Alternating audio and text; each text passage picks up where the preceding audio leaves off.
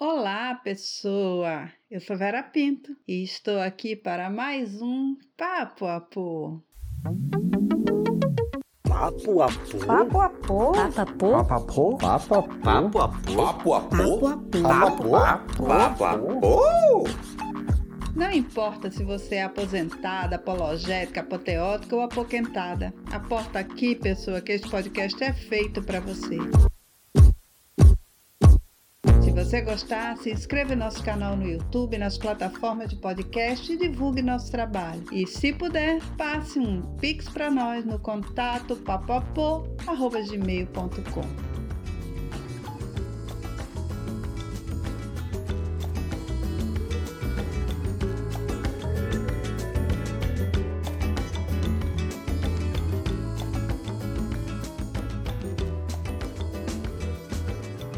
Eu confesso a vocês que o episódio de hoje já estava feito por mim para ser divulgado anteriormente.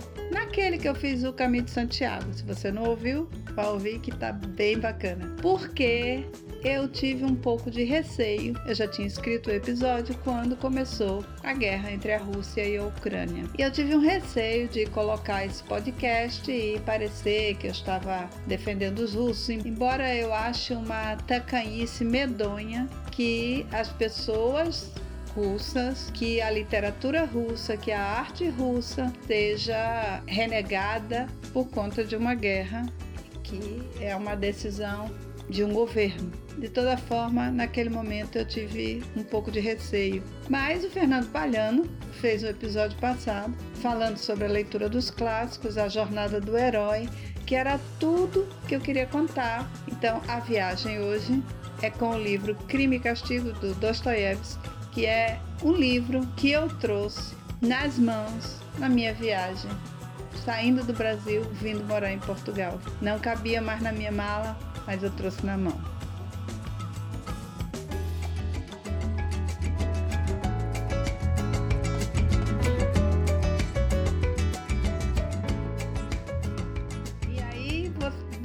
Você pensar, pessoa. Se você tivesse que fazer uma viagem muito longa, digamos uma viagem praticamente sem volta para ir morar em outro local, que livro da tua biblioteca você não deixaria de levar? Esse livro não pode ser só um livro que você leu e gostou, porque ler e gostar tem muitos e você sabe que pode ter muitos livros por aí afora para você ler e gostar. Na verdade, eu penso que seria um livro que, que tenha tido um significado muito importante na sua vida. E é o caso do Crime e Castigo do Dostoiévski. Eu nunca tinha pensado em fazer um podcast sobre ele, até um dia eu contar para minha para minha nora que eu estava lendo o livro aqui em Portugal e contei a história por que eu trouxe esse livro. Ela disse: "Não, você tem que escrever sobre isso ou publicar sobre isso". Aí me veio a ideia de fazer o podcast. Então eu vou começar contando como o crime e castigo surgiu na minha vida. Eu era uma adolescente pobre de um bairro pobre de uma cidade chamada Nova Iguaçu, no Rio de Janeiro. E era um bairro de trabalhadores. Na minha casa não existia livro.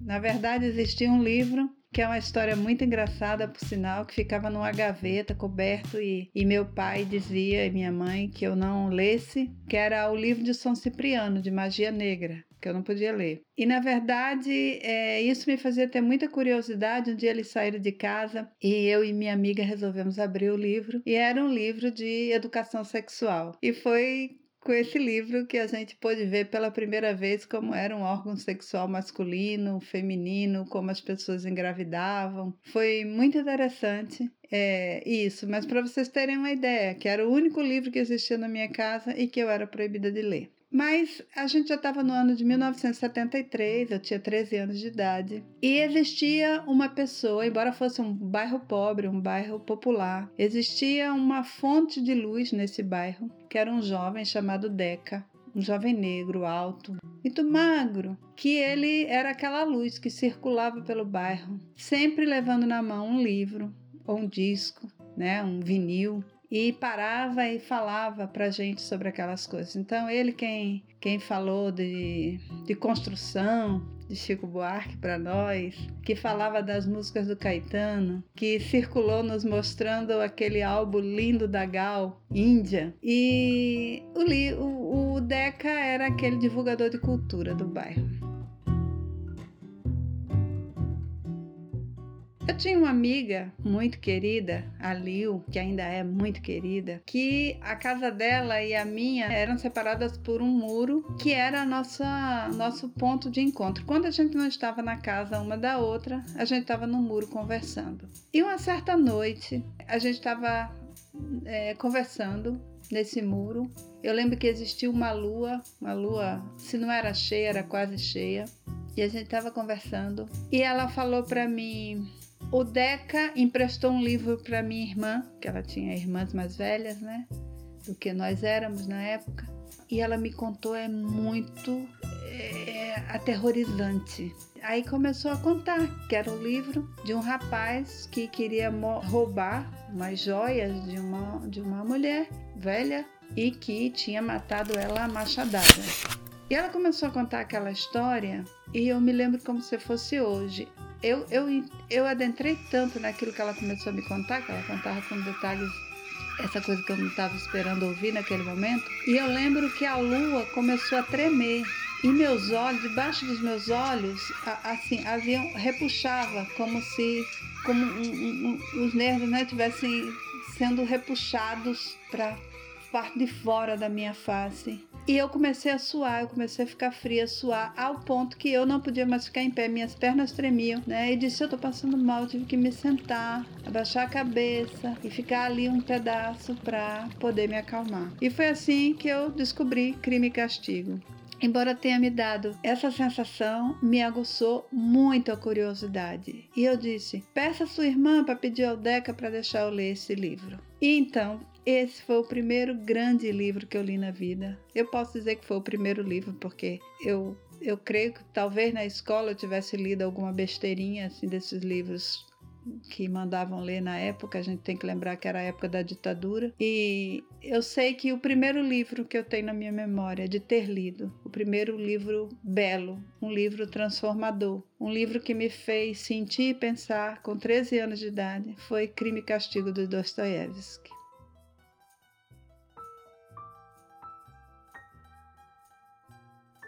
Eu não, nunca vou saber dizer o que eu entendi daquele livro naquele momento. Aí é que eu digo que o papapô de Fernando tocou justamente num ponto que eu queria dizer, que é a jornada do herói, o arco, né? Quando ele diz que na jornada do herói a pessoa sai daquela jornada melhor do que entrou. E isso eu percebi, por isso que esse livro me tocou tanto. E eu nunca esqueci dele, porque eu me lembrei que Raskolnikov, para mim, eu senti que, ele, que eu comecei aquele livro ele sendo uma pessoa e terminei o livro ele sendo outra, ele se transformando. E aquilo foi muito bonito para mim. Inclusive, se tornou uma fonte de qualificação que eu passei a dar as coisas que eu lia ou que eu via. Até hoje, um, um filme, uma série, um livro, para mim só tem sentido se eu noto esta jornada do herói ou da heroína, né? Se ela entra naquele filme ou naquela série uma pessoa e sai outra, melhor. E a partir dali eu comecei a ler outras coisas, obviamente, fui crescendo, me tornando adulta. E eu nunca reli Crime e Castigo até chegar em Portugal o que é também uma coisa muito significativa para mim.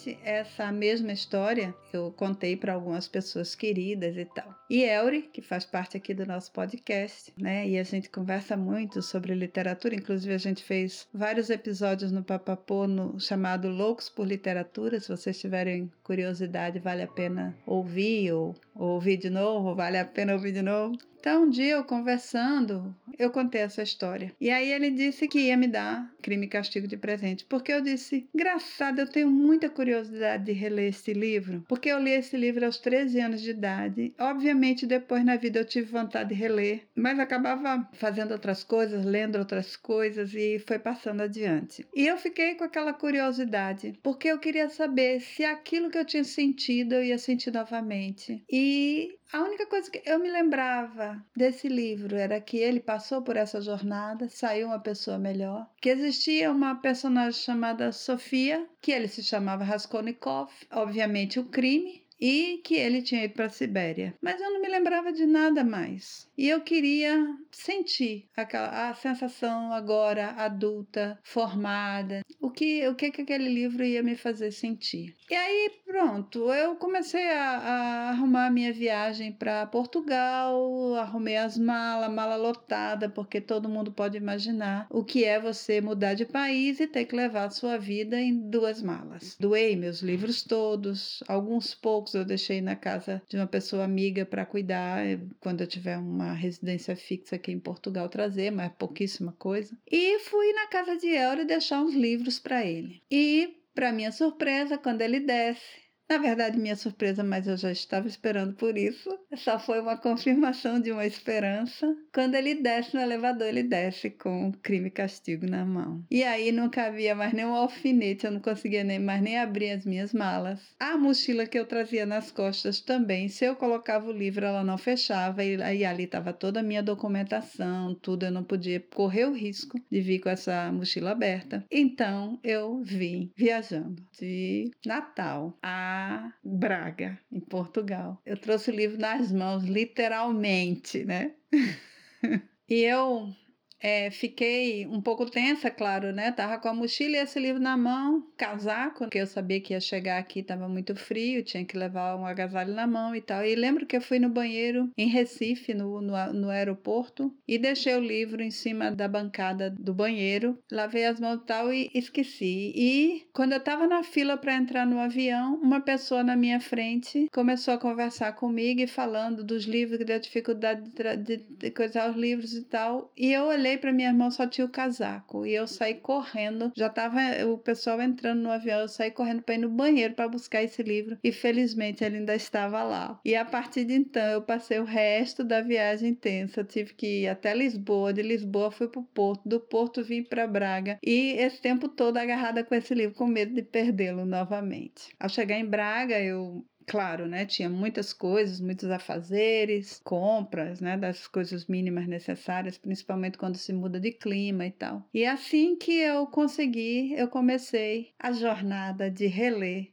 Crime e Castigo. E aí, os livros russos têm um, uma característica que as pessoas têm vários nomezinhos nos livros. E eu comecei a ler o livro e havia uma personagem chamada Sônia. E eu disse, puxa vida, mas na minha cabeça era Sofia, era Sofia. Será que essa Sofia vai aparecer e tal? E aí depois é, eu vi que chamam eu acredito que a pronúncia é Sofia, né? Porque tem um acento, mas também não, não sei nada de russo, não sei. Mas Sofia ou Sofia apareceu, né? E era a mesma Sônia. E realmente, assim, acho que foram os, dias de maior prazer que eu tive em Braga foram esses dias que eu passei lendo Crime e Castigo. Eu, eu simplesmente eu não conseguia parar de ler o livro. Foi uma coisa extremamente um arrebatamento. E eu me senti tal e qual a menina de 13 anos, encantada, maravilhada com a qualidade literária desse livro, com as questões que ele levanta. O personagem, ele é um admirador de Napoleão e acredita que as pessoas podem ter a possibilidade de matar outras se for por um, um grande feito. Os teóricos têm uma grande polêmica em relação ao final desse livro. Uns dizem que Raskolnikov nunca se arrependeu do assassinato, outros dizem que sim. Na minha compreensão, sim. O final do livro me traz essa, essa certeza. O Dostoiévski, ele realmente ele foi para a Sibéria, ele foi preso, né? também na Sibéria. E muitas coisas que ele coloca no livro têm relação com as vivências que teve. Inclusive tem um, uma passagem muito, muito parece cinematográfica na vida de Dostoiévski, né? Que ele estava acusado de traição à pátria e, e ele, no momento de ser morto, veio um aviso de salvação, assim, tipo essas cenas de filme, né, de última hora. Então são eventos é, bem traumáticos na vida de Dostoiévski que, que levaram ele a, a relatar de forma tão intensa e tão, e tão verdadeira o pensamento e o sentimento de Raskolnikov.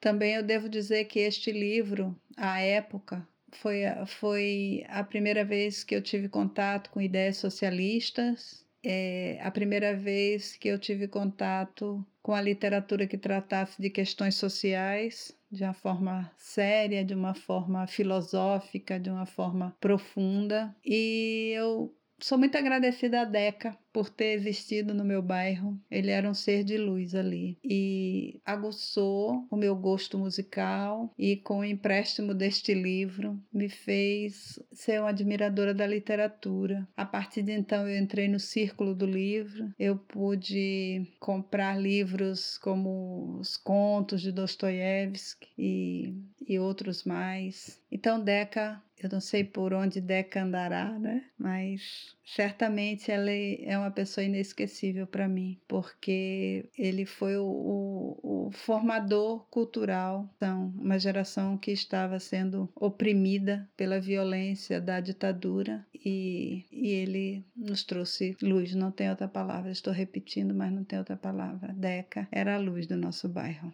Então, eu viajei com esse exemplar volumoso. Eu saí de Natal às 14 horas e cheguei às 15 horas do dia seguinte em Braga. E esse livro veio agarrado à minha mão.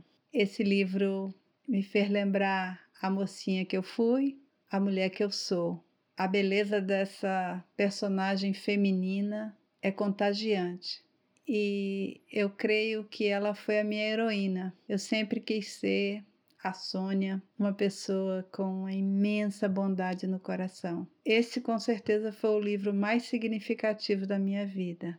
E não foi assim por acaso que Elry colocou nas minhas mãos quando eu estava deixando o Brasil e vindo morar em Portugal. E eu quero me despedir de vocês lendo uma partezinha do último capítulo desse livro. Se você não quiser ouvir, pode parar por aqui, mas eu acho que vale a pena, porque vai te aguçar a ler todo o livro, tenho certeza. Porque nesse livro o que importa é a viagem e não o ponto final. Beijinhos. Havia mais uma questão não resolvida para ele. Por que todos eles gostavam tanto de Sônia? Ela não procurava cair-lhes nas graças. Eles a viam raramente, às vezes apenas no trabalho, quando ela aparecia por um minuto para ver Raskolnikov. No entanto, já todos a conheciam. Sabiam também que ela o acompanhara. Sabiam como vivia, onde morava. Ela não lhes dava dinheiro, não fazia maiores favores. Só uma vez, no Natal, trouxe uma esmola para toda a prisão, de tortas e roscas. Mas, pouco a pouco, iam se formando algumas relações mais íntimas entre eles e Sônia. Ela escrevia as cartas deles para os pais e as levava ao correio. Por indicação deles, seus parentes e parentas que vinham à cidade deixavam com Sônia coisas e até dinheiro para eles. Suas mulheres e amantes a conheciam e visitavam. Quando ela aparecia nos campos de trabalhos para visitar Raskolnikov ou encontrava um comboio de prisioneiros a caminho dos trabalhos, todos lhe tiravam os chapéus e lhe faziam reverências.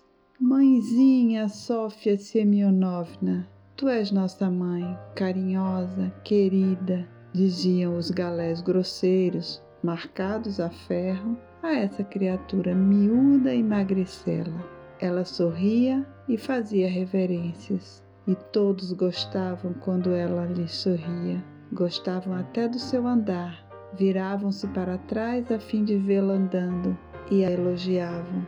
Elogiavam-na também por ser tão miúda e até nem sabiam por que a elogiavam. Procuravam-na, inclusive, para tomar remédio.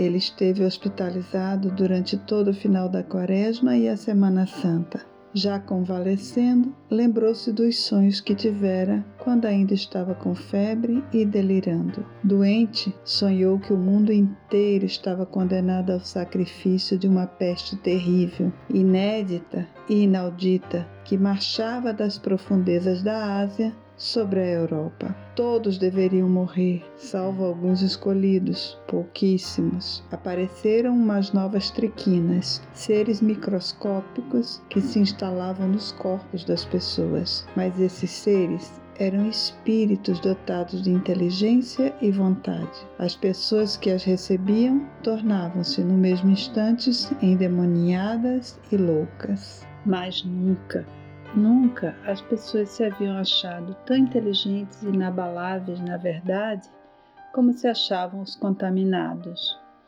Jamais consideraram nada mais inabalável que as suas sentenças, as suas conclusões científicas, as suas crenças e convicções morais. Povoados inteiros, cidades inteiras e povos eram contagiados e enlouqueciam. Todos estavam alarmados e não se entendiam. Cada um pensava que nele e só nele se resumia a verdade e atormentava-se ao olhar para os outros. Batia no peito, chorava e torcia as mãos. Não sabiam quem e como julgar. Não conseguiam combinar o que chamar de mal, o que de bem. Não sabiam a quem acusar a quem absolver. As pessoas se matavam umas às outras, tomadas de alguma raiva absurda. Preparavam-se com exércitos inteiros para marchar umas contra as outras, mas os exércitos, já em marcha, começavam subitamente a se desintegrar. Perdiam fileiras. Os guerreiros se atiravam um contra os outros, furavam-se e cortavam-se, mordiam-se e comiam uns aos outros. Nas cidades, o alarme soava o dia inteiro. Convocavam todos, mas quem e para que convocavam, ninguém sabia, e todos andavam alarmados. Abandonavam os ofícios mais habituais, porque qualquer um sugeria as suas ideias, as suas correções, e não conseguiam chegar a um acordo. A agricultura parou. Aqui e ali, as pessoas fugiam aos montes, combinavam atuar juntas em alguma coisa, faziam juramento de não se separar mas, no mesmo instante, começavam algo bem diferente do que acabavam de combinar. Passavam a acusar-se mutuamente, brigavam e matavam-se com arma branca. Começaram os incêndios, começou a fome. Tudo e todos morriam. A peste crescia e avançava cada vez mais. Em todo o mundo, apenas alguns indivíduos conseguiam salvar-se eram os puros e escolhidos, destinados a iniciar uma nova espécie de gente e uma nova vida, a renovar e purificar a terra, mas ninguém via essas pessoas em parte alguma. Ninguém ouvia as suas palavras e as suas vozes. A Raskolnikov atormentava o fato de que o delírio disparatado se refletia de forma tão triste e torturante em suas lembranças, de que perdurava tanto a impressão daqueles devaneios febris. Já transcorria a segunda semana após a Semana Santa. Fazia uns dias de primavera mornos, claros. Na enfermaria dos prisioneiros abriram as janelas, gradeadas, debaixo das quais vigiavam guarda. Durante toda a doença dele, Sônia só pôde visitá-lo duas vezes na enfermaria. Sempre precisava de permissão e isso era difícil conseguir, mas ela vinha com frequência ao pátio do hospital, que ficava debaixo das janelas, sobretudo às tardinhas, e às vezes apenas para ficar um minuto no pátio e olhar, ainda que fosse de longe, para as janelas da enfermaria. Certa vez, à tardinha, já recuperado, Raskolnikov adormeceu. Ao acordar, foi inadvertidamente à janela e avistou Sônia, ao longe, no portão do hospital. Ela estava em pé e parecia esperar algo. Nesse instante, alguma coisa cortou o coração de Raskolnikov. Ele estremeceu e depressa afastou-se da janela. No dia seguinte, Sônia não apareceu. No outro também. Ele notou que a estava aguardando com intranquilidade. Por fim lhe deram alta. Ao retornar à prisão, soube por um prisioneiro que Sofia Semyonovna havia adoecido. Estava acamada em casa e não saía para lugar nenhum. Ele estava muito preocupado. Mandou saber notícias dela. Logo soube que a doença não era grave. Ao se inteirar, por sua vez, que ele sentia tanta saudade e se preocupava com ela, Sônia lhe enviou um bilhete escrito a lápis fazendo saber a ele que ela se encontrava bem melhor, que estava com um resfriado bobo, leve e em breve, muito em breve, viria encontrar-se com ele no trabalho. Quando ele leu esse bilhete, seu coração bateu forte e doridamente. O dia estava novamente claro e morno. De manhã cedo, por volta das seis horas, ele se encaminhou para o trabalho, na margem do rio, onde fora construído em um galpão um forno para calcinação de alabastro e onde estava sendo triturado. Apenas três operários foram enviados para lá. Um dos prisioneiros pegou a escolta foi com ela à fortaleza buscar algum instrumento. Outro Passou a preparar a lenha para colocá-la no forno. Raskolnikov saiu do galpão para a margem, sentou-se em uns troncos arrumados ao lado do galpão e ficou a olhar o rio, largo e deserto. Da alta margem descortinavam-se as vastas redondezas. Da outra margem distante chegava o som de uma canção que mal se ouvia. Lá, na estepe sem fim, banhada de sol, negrejavam tendas de nômades como pontinhos que mal se distinguiam. Ali havia liberdade e vivia outra gente, em nada parecida a de cá. Lá era como se o próprio tempo houvesse parado, como se ainda não tivesse passado o século de Abraão e o seu rebanho. Raskolnikov estava sentado e olhando imóvel, sem desviar a vista. Seu pensamento passou aos devaneios, à contemplação. Ele não pensava em nada, mas alguma melancolia o inquietava e atormentava. Eis que ao seu lado apareceu Sônia. Chegou-se de um jeito que mal se ouvia e sentou-se lá, ao lado dele. Ainda era muito cedo, o friozinho da manhã ainda não atenuara. Usava um velho casaco sobre o chale verde. Seu rosto ainda trazia as marcas da doença, emagrecido, empalidecido, macilento. Ela lhe deu um sorriso amável e alegre, mas, por hábito, estendeu-lhe timidamente a mão. Ela sempre lhe estendia a mão com timidez. Às vezes, nem lhe estendia, como se temesse que ele a rejeitasse. Ele sempre lhe segurava a mão com um quê de aversão. Sempre recebia como quem estava agastado e às vezes calava obstinadamente durante toda a visita dela.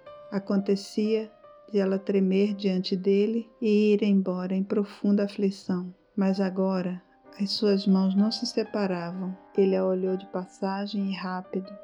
Não disse nada e baixou a vista para o chão. Estavam a sós. Ninguém os via. A essa altura, a escolta havia voltado. Como isso aconteceu, nem ele mesmo sabia, mas de repente alguma coisa pareceu impeli-lo e lançá-lo aos pés dela. Ele chorava e lhe abraçava os joelhos. No primeiro momento, ela levou um terrível susto e todo seu rosto ganhou uma palidez mortal. Ela se levantou de um salto e pôs-se a fitá-lo trêmula mas de imediato, no mesmo instante, compreendeu tudo. Em seus olhos brilhou uma felicidade infinita. Ela compreendeu e para ela já não havia dúvida que ele a amava, a amava infinitamente e que, enfim, chegara esse momento. Eles quiseram falar, mas não conseguiram. As lágrimas estavam em seus olhos. Os dois eram pálidos e magros, né? mas nesses rostos doentes e pálidos já raiava a aurora de um futuro renovado, pleno de ressurreição e vida nova. O amor os ressuscitara, O coração de um continha fontes infinitas de vida para o coração do outro.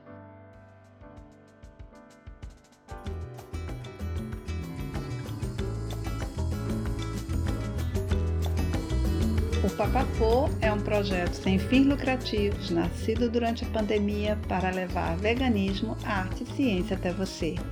Nossa equipe é formada por Priscila Simas, assistente de produção e responsável pelo nosso Instagram e YouTube. A Hanna Neri é nossa editora freelancer.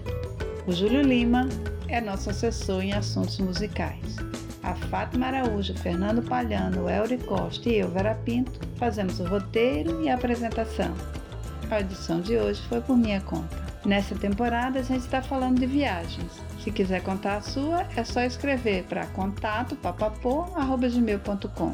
Se você quiser nos apoiar, se inscreva no nosso canal no YouTube, nas plataformas de podcast e, se puder, passe um Pix para nós, no valor que você desejar. 40% da sua colaboração são destinados ao cuidado com animais abandonados. As músicas e os efeitos sonoros deste episódio foram retirados da biblioteca de áudio do YouTube e do site freesound.org. A leitura de parte do último capítulo do livro Crime e Castigo de Dostoiévski foi retirada da edição da editora 34 de 2001, de tradução de Paulo Bezerra. O Papapô é gravado em casa para manter o distanciamento social e preservar a vida. Papuapô. Ah, papapô. Papuapô. Papapô. Papapô. Papapô. Papapô. Papapô, yes.